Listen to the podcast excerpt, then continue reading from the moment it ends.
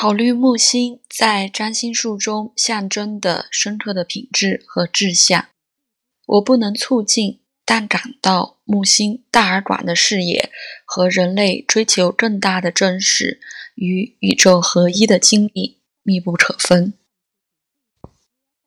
也许没有其他星体，也没有其他星座比木星守护的射手座。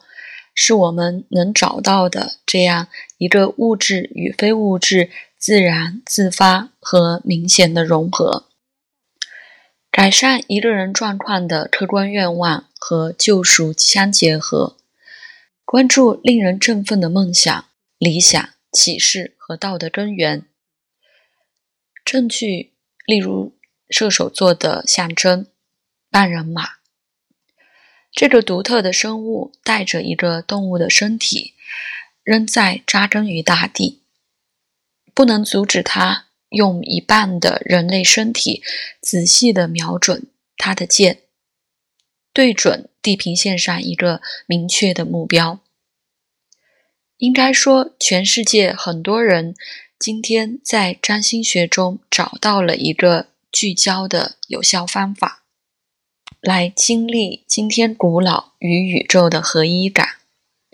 从这个意义上说，占星术当被正确的使用和赏识时，体现了和广阔的宇宙木星式的连接。它提供了一种鼓励成长和自我认知的有益的方法。再一次引用西奥多·罗斯扎克的话：“有越来越多的人。”从这些古老、传统、丰富的图像，